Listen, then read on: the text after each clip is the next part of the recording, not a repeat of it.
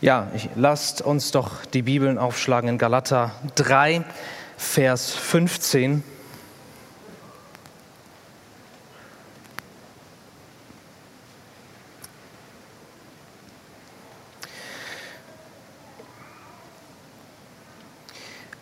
Das Thema, über was wir heute nachdenken möchten, lautet Zuhause. Und ich habe dafür ja, etwas Besonderes gemacht, indem ich quasi drei Abschnitte, die eigentlich alle einzelne Predigten sein sollten, in eine Predigt zusammengepackt habe.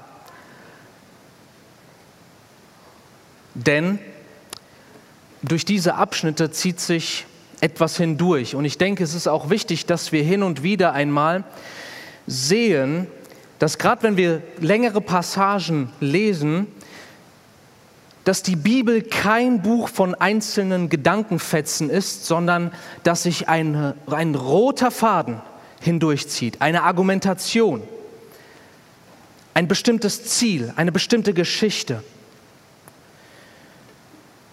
Und deshalb ist heute auch ein relativ langer Predigttext. Der ist auch in unseren Begleitheften eigentlich in drei Predigten aufgeteilt, ist aber alles nicht schlimm.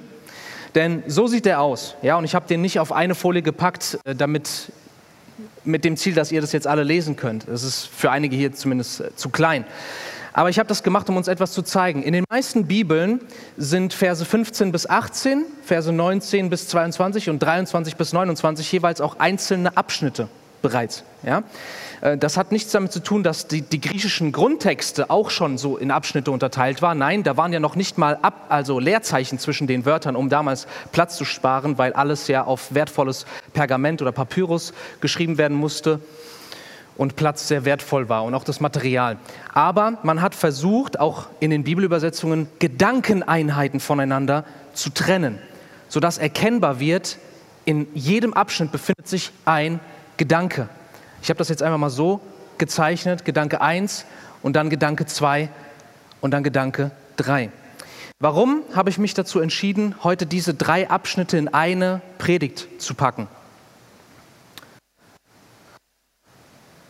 Wir erkennen etwas in diesen drei Abschnitten. Es ist vielleicht nicht so gut ersichtlich für jeden Einzelnen, aber ich habe hier so einen Laserpointer.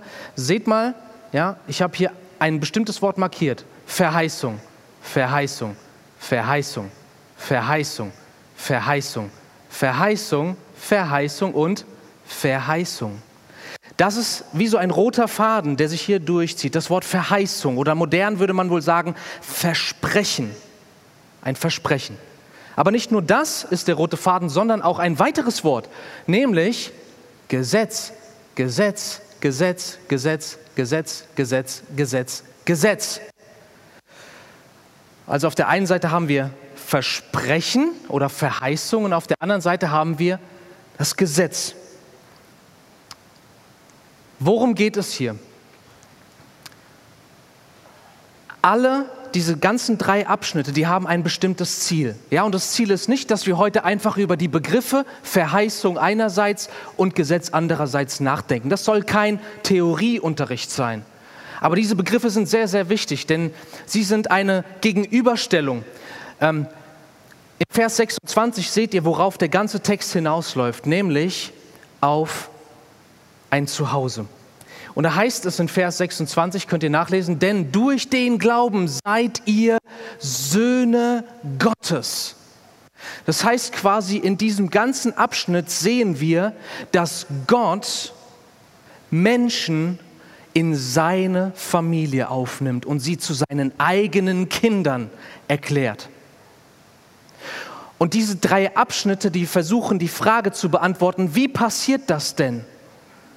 Denn grundsätzlich gibt es zwei verschiedene Herangehensweisen daran. Wie kommen wir zu Gott? Und es geht ja, wie gesagt, nicht nur darum, zu Gott zu kommen, sondern Gott, von Gott als sein Kind erklärt zu werden, bei Gott sein Zuhause zu haben achtmal das Wort Gesetz und genau achtmal das Wort Verheißung. Und diese beiden Wörter, die ergänzen sich nicht gegenseitig, sondern sie sind ein Konflikt. Das Gegenteil voneinander. Und das können wir in einer Frage formulieren, nämlich, wie erreiche ich das, dass ich bei Gott als Kind angenommen werde und dort ein ewiges Zuhause habe.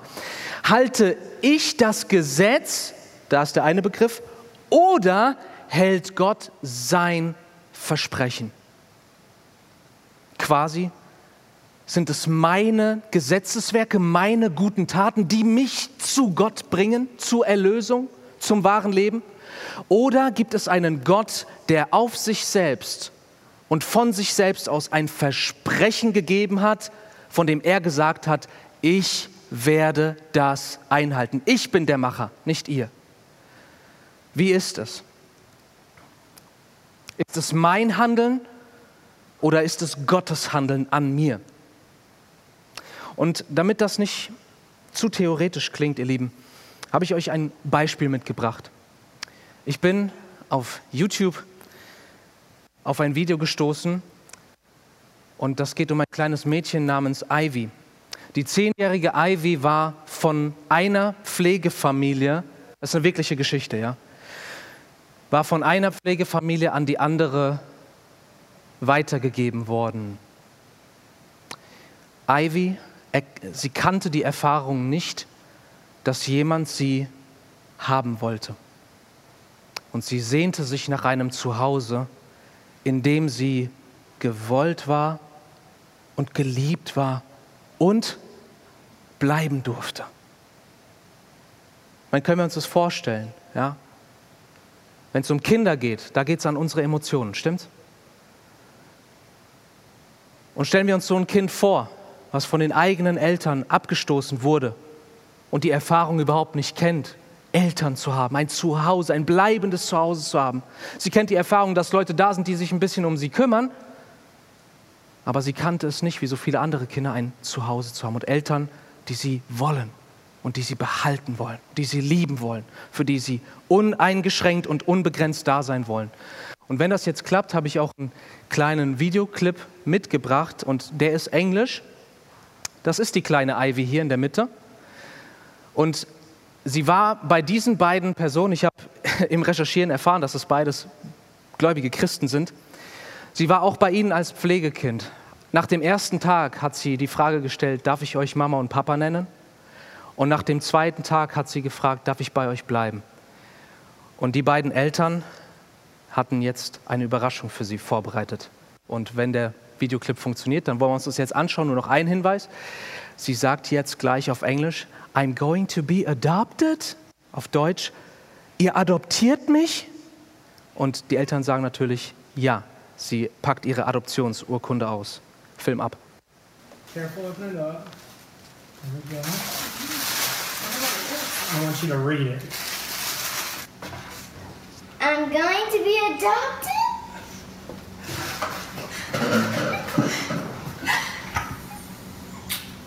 we love you, sweetheart.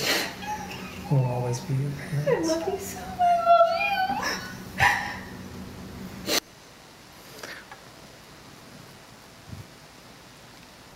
Also wer das Video, ähm, ich muss gestehen, ich habe das Video gestern, ich glaube, so 50 Mal oder öfter mir angeschaut. Wer das sich anschaut und dabei nichts empfindet, der darf jetzt offiziell wissen, dass er ein herzloser Mensch ist. Also, Ivy hat erfahren, dass sie jetzt ein Zuhause hat und dass da Eltern sind, die sie zu sich geholt haben und bei denen sie geliebt und gewollt ist. Wir alle sind wie Ivy in dieser Welt. Wir finden, wenn überhaupt, nur ein zerbrechliches oder zerbrochenes, aber auf jeden Fall kurzweiliges Zuhause. Aber gibt es einen Ort, an dem wir gewollt und geliebt sind und ewig bleiben dürfen? Du weißt doch, dass du in dir eine Sehnsucht nach einem Zuhause hast, nach einer Heimat. Und die Frage ist, wenn wir doch so eine Sehnsucht in uns haben, deutet das vielleicht darauf hin, dass es diese Heimat tatsächlich gibt. Und zwar eine Heimat, die wirklich bis in Ewigkeit nicht von uns genommen werden kann. Darum geht es heute.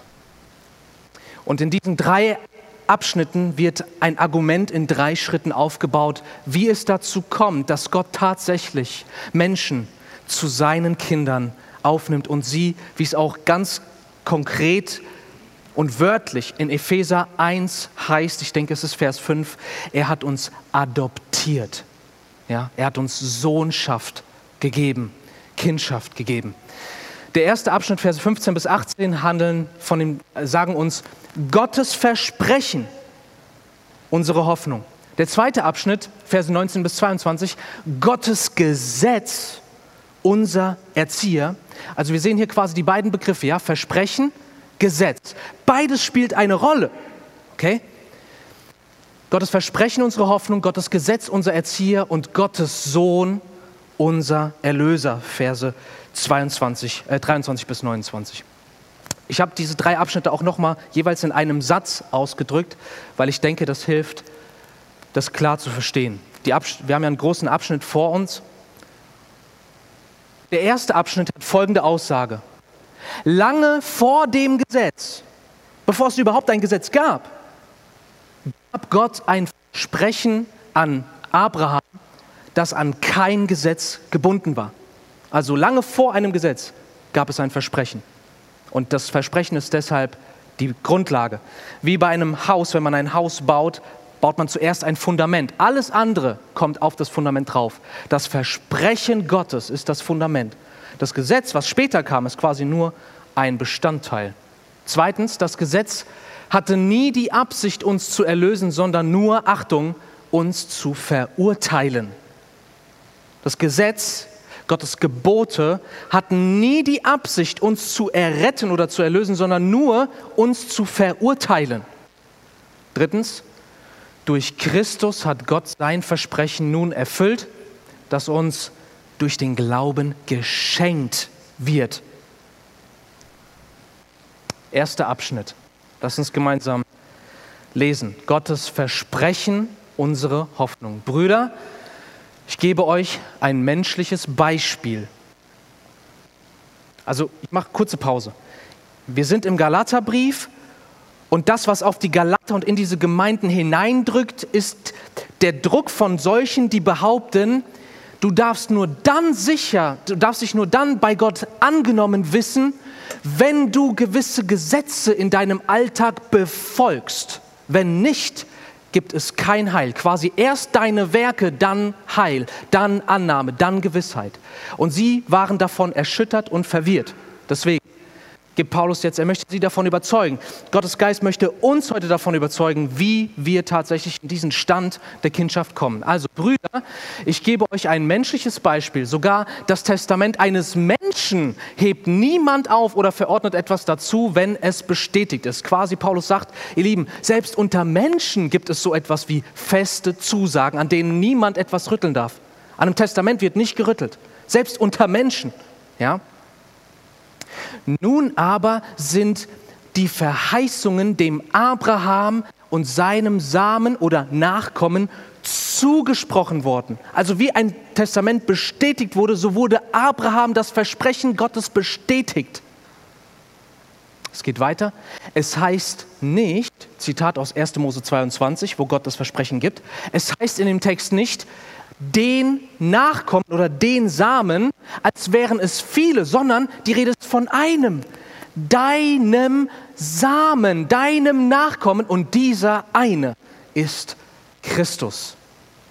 Das aber sage ich, ein von Gott auf Christus hin zuvor bestätigtes Testament wird durch das 430 Jahre danach entstandene Gesetz durch Mose nicht ungültig gemacht, sodass es die Verheißung aufheben würde. Denn wenn das Gesetz, wenn das Erbe durchs Gesetz käme, Erbe könnte man auch sagen Sohnschaft, denn Kinder sind Erben, ja. Denn wenn die Sohnschaft oder die Annahme bei Gott als Kinder durchs Gesetz käme, so käme sie nicht mehr durch Verheißung, also durch Gottes Versprechen. Dem Abraham aber, aber hat es Gott durch Verheißung, durch ein Versprechen geschenkt. Also Paulus sagt hier quasi, ihr Lieben, Gott, ja, wir schauen es uns an, Gottes Versprechen, unsere Hoffnung, bereits im allerersten Buch der Bibel, okay, hat Gott dem Abraham ein Versprechen, und zwar ein Segensversprechen gegeben, lange bevor er Mose das Gesetz gegeben hat. Das Versprechen Gottes an Abraham und das, das Gesetz Gottes an Mose sind zwei komplett unterschiedliche Dinge. Sie haben nichts miteinander zu tun. Das Versprechen an Abraham war nicht gebunden an Gesetzesgehorsam, sondern es war ein Versprechen, das Gott aus sich selbst und auf der Basis seines Handelns zugesprochen hat. Versprechen beruhte allein auf Gott. Ich werde es tun, sagt Gott. Und gemeint mit diesem Versprechen ist Christus. Ja, es ist faszinierend, wir glauben, dass Gott tatsächlich zu Menschen gesprochen hat und nicht nur das, dass diese Menschen seine Worte genau und exakt, wie Gott es wollte, niedergeschrieben haben. Nicht ihre, nicht göttliche Ideen menschlich formuliert, sondern göttliche Ideen göttlich formuliert. Die Bibel wurde von wem geschrieben? Von Menschen oder von Gott? Die Antwort lautet ja. Menschen haben sie tatsächlich geschrieben, aber wie es in 2. Petrus 1 heißt, geführt und getragen von dem Heiligen Geist. Das heißt, Gott hat sich nicht verborgen vor der Menschheit. Wir müssen uns nicht auf menschliche Mutmaßungen ähm, verlassen, sondern Gott hat sich offenbart. Und zwar in Form von festen Worten und Sprache. Wir glauben, dass die Bibel Gottes geoffenbartes Wort ist, und zwar Wort für Wort. Aber eben nicht nur das, ihr Lieben. Nicht nur Wort für Wort. Und selbst das ist natürlich schon Wahnsinn. Sondern auch was die einzelnen Wortformen angeht. Denn Paulus zieht hier ein Argument aus dem Alten Testament auf Basis, ob ein Wort im Singular oder Plural geschrieben wurde, in Einzahl oder Mehrzahl. Paulus sagt, es heißt in diesem Text nicht, ich verspreche, dass deine Nachkommen, quasi durch deine, durch all deine Nachkommen wird letztendlich die ganze Welt gesegnet. Da könnte man, da würde man erwarten, dass quasi die Nachkommen Abrahams, also quasi seine Familie, die dann wächst, die dann ein Volk wird, dass mehr und mehr die ganzen Völker der Erde gesegnet werden. Aber nein, so, so war es überhaupt nicht. Im Gegenteil, wir sehen, dass die Nachfahren Abrahams einer nach dem anderen versagt haben. Die Patriarchen haben alle versagt. Die Könige und Richter haben alle versagt. Aber Gott gab in dem Versprechen deshalb einen ganz bestimmt, eine ganz bestimmte ähm, Wortform, nämlich in deinem Nachkommen. Einer deiner Nachkommen.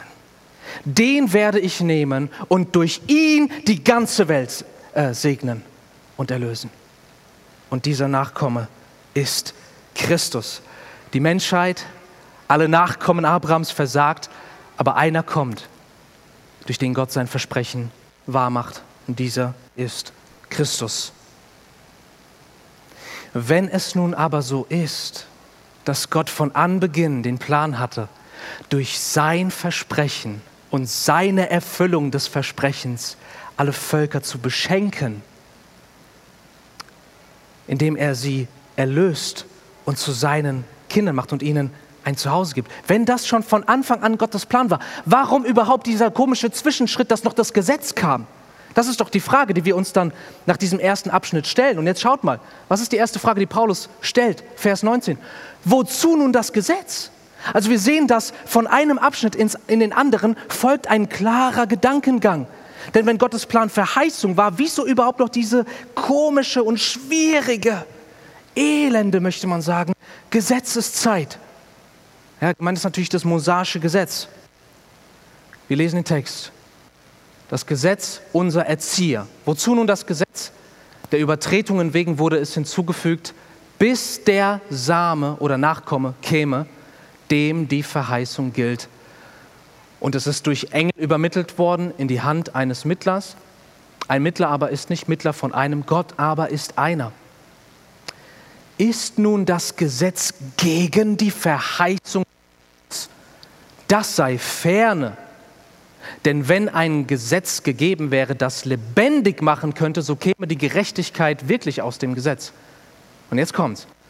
Aber die Schrift hat alles unter die Sünde zusammengeschlossen oder eingeschlossen, damit die Verheißung aufgrund des Glaubens an Jesus Christus denen gegeben würde, die glauben, die nicht ihre eigenen Werke vorweisen können, die nur noch glauben können, die nur noch auf ihn vertrauen können.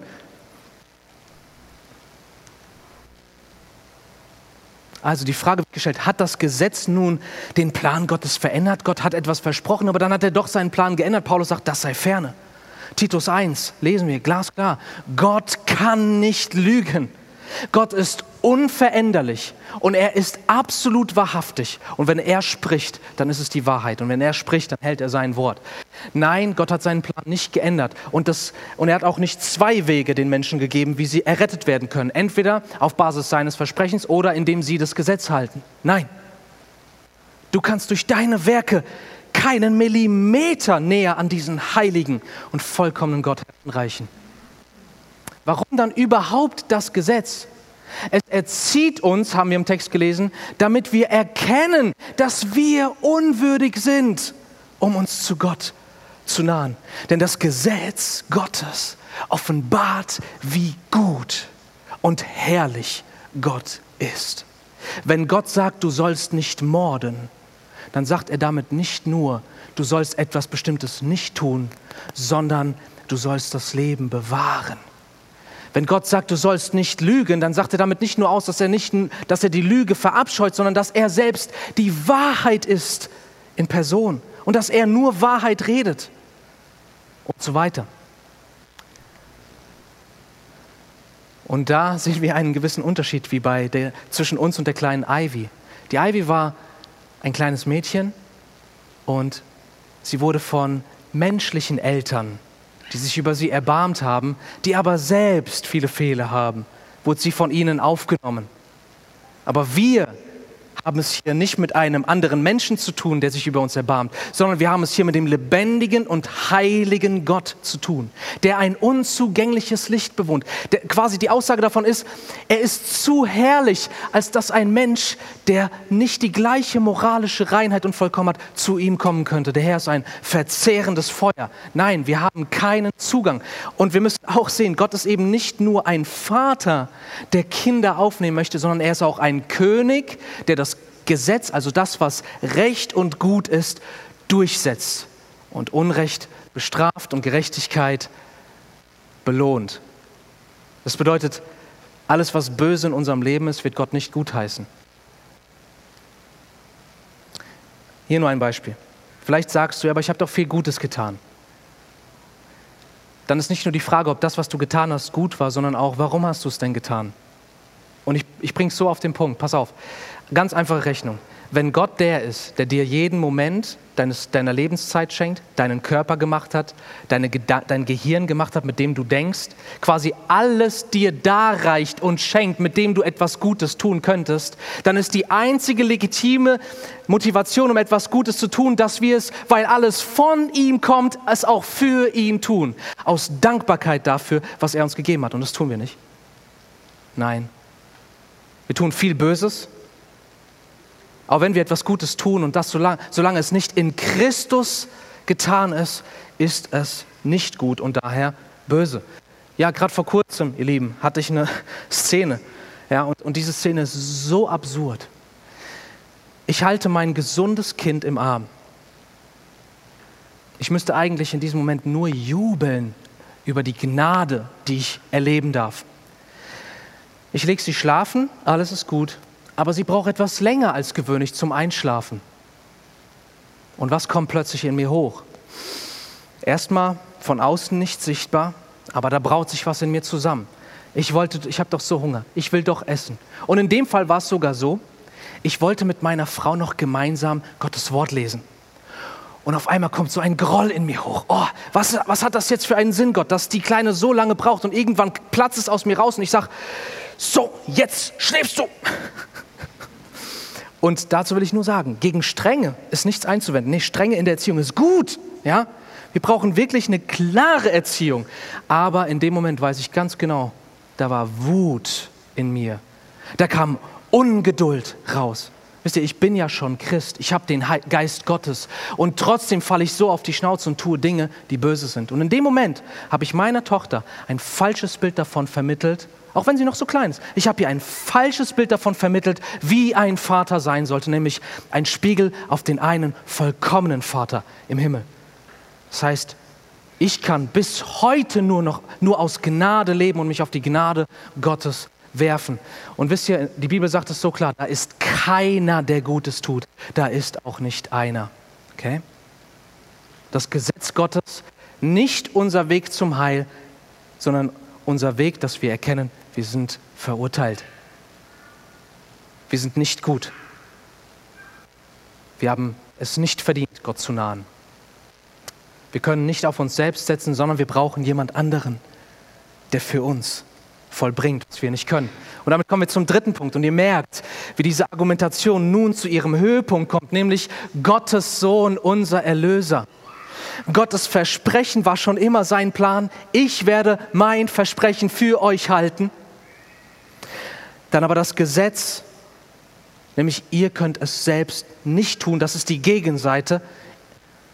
Und jetzt kommt die Erlösung Gottes. Ab Vers 23 lesen wir. Bevor aber der Glaube kam, wurden wir unter dem Gesetz verwahrt und verschlossen auf den Glauben hin, der geoffenbart werden sollte.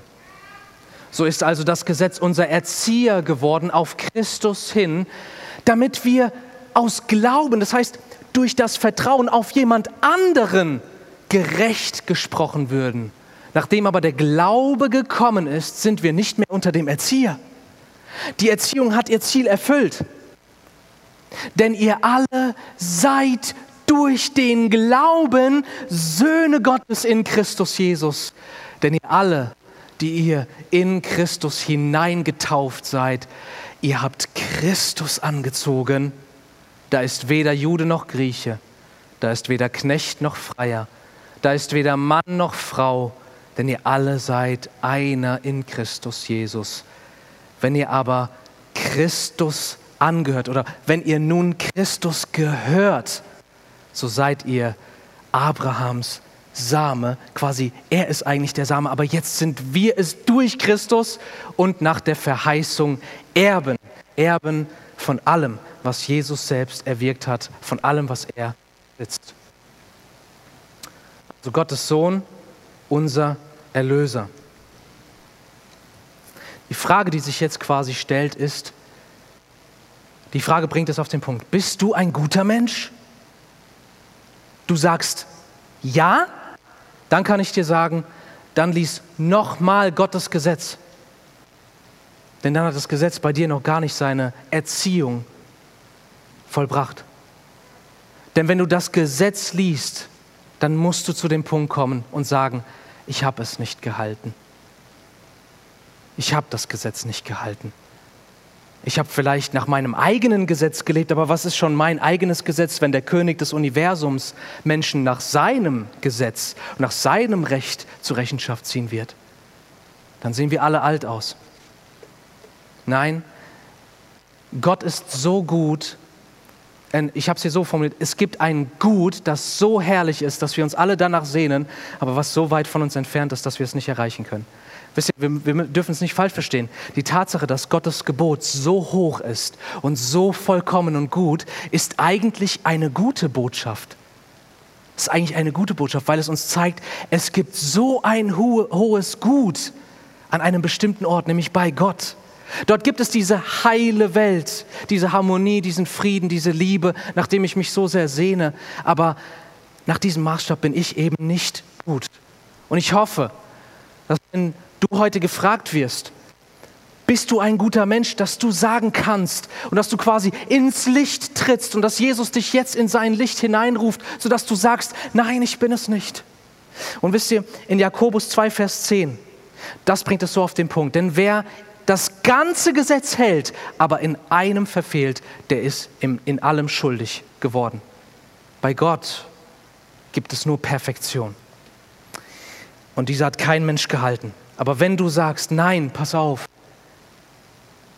ich, ich, ich, ich stelle mich bloß vor Gott, ich stelle mich in sein Licht und dort kann ich nicht länger auf der Lüge stehen, dass ich ein guter Mensch bin. Nein, ich bin eben nicht gut. Dann, dann gibt es die gute Botschaft. Jemand anders war gut für dich. Gott hat ein Versprechen gegeben, dass ein Nachkomme Abrahams, und es wird der Sohn Gottes selbst sein, dass dieser Sohn Gottes absolut gut und gerecht leben wird. Jemand anders war gut für dich, äh, für dich gut und er schenkt dir, was er erreicht hat. Deshalb vertraue nicht auf dich, sondern vertraue auf ihn. Er macht alles gut. So funktioniert das bei Gott. Es ist nicht unser Gesetzeswerk, sondern unser Glaube an jemand anderen.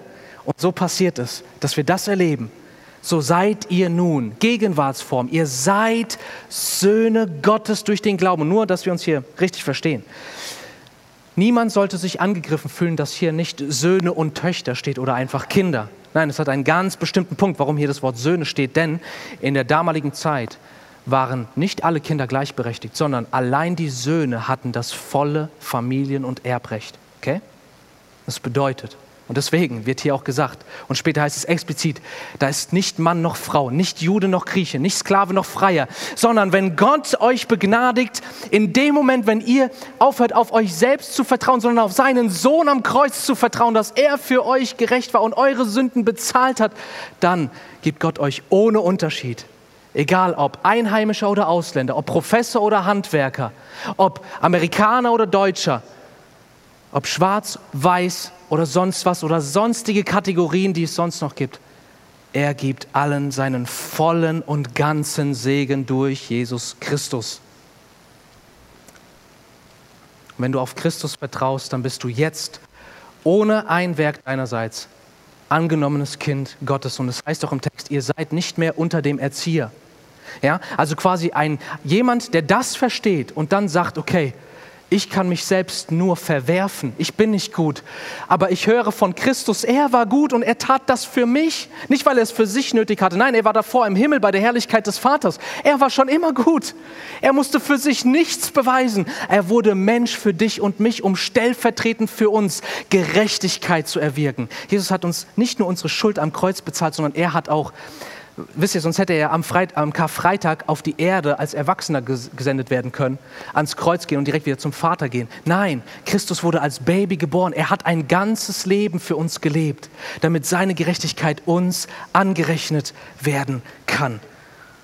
Und wenn du das verstehst, dann bist du jetzt nicht mehr unter dem Erzieher, und ihr Lieben, das ist so eine wichtige Botschaft für Christen, wie auch der Galaterbrief an Christen gerichtet ist. Manche Christen, die denken, dass wenn sie dann, nachdem sie das erlebt haben, wieder in Sünde gefallen sind und, und ein Gesetz Gottes nicht gehalten haben, dass sie sich wieder unter dem Gesetz befinden und sich wieder durch das Gesetz hocharbeiten müssen, durch Gebete, durch Bibellesen, durch gute Werke, durch äh, bessere Vorsätze, damit sie wieder wissen können, dass Gott sie angenommen hat. Hier ist das Gesetz. Hier ist der sündige Mensch. Und der Mensch, der nicht mehr auf sich selbst vertraut, sondern auf den, der dort oben ist, der ist in Christus hineingetauft, der hat Christus angezogen, der kommt nie wieder unter das Gesetz. Du bist frei, du bist ein für alle Mal adoptiert. Die kleine Ivy hat ihre Adoptionsurkunde bekommen. Und ich habe es einfach mal gegoogelt, weil es mich interessiert hat. Kann man Adoptionen rückgängig machen? Nun, leider habe ich erfahren, es ist tatsächlich möglich. Allerdings erst, wenn die Kinder erwachsen sind. Also quasi vor dem 18. Lebensjahr ist das nach unserem Rechtssystem, nach unserem menschlichen Rechtssystem schon, ist das unmöglich.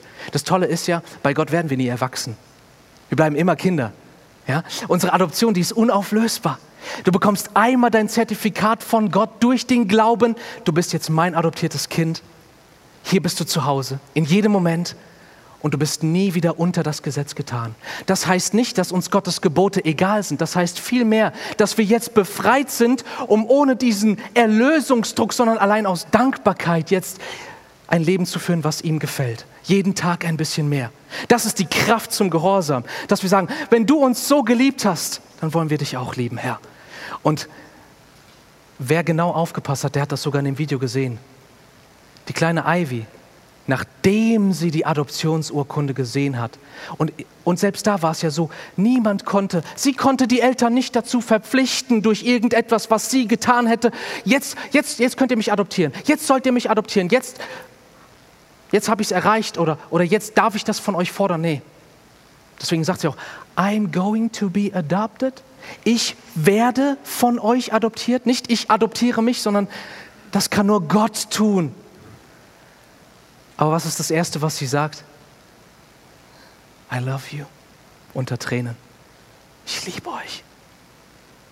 Das ist die Kraft zum Gehorsam. Wenn er es vollbracht hat. Genauso sagt es uns Gottes Wort. Ja, das habe ich schon gesagt. Ähm wir lieben, heißt es in 1. Johannes 4, wir lieben, weil er uns zuerst geliebt hat. Und diesen Stand verlieren wir niemals. Und wenn wir, nachdem wir durch den Glauben angenommen wurden und adoptiert wurden als Kinder, wenn wir dann sündigen, ihr Lieben, dann gehen wir nicht zu einem Gesetzesrichter, um uns neu eine Erlösung zu erwirken, durch Werk oder durch Selbstverteidigung oder sonst was. Nein, wir gehen zu einem Vater, der bereits unser Vater ist. Und er verzeiht uns gerne unsere Schuld. Und was mich auch sehr bewegt ist, damit kommen wir schon zum Schluss, die Position im Galaterbrief dieser Aussage. Paulus, ja, für uns geht der Galaterbrief jetzt schon einige Monate, ja.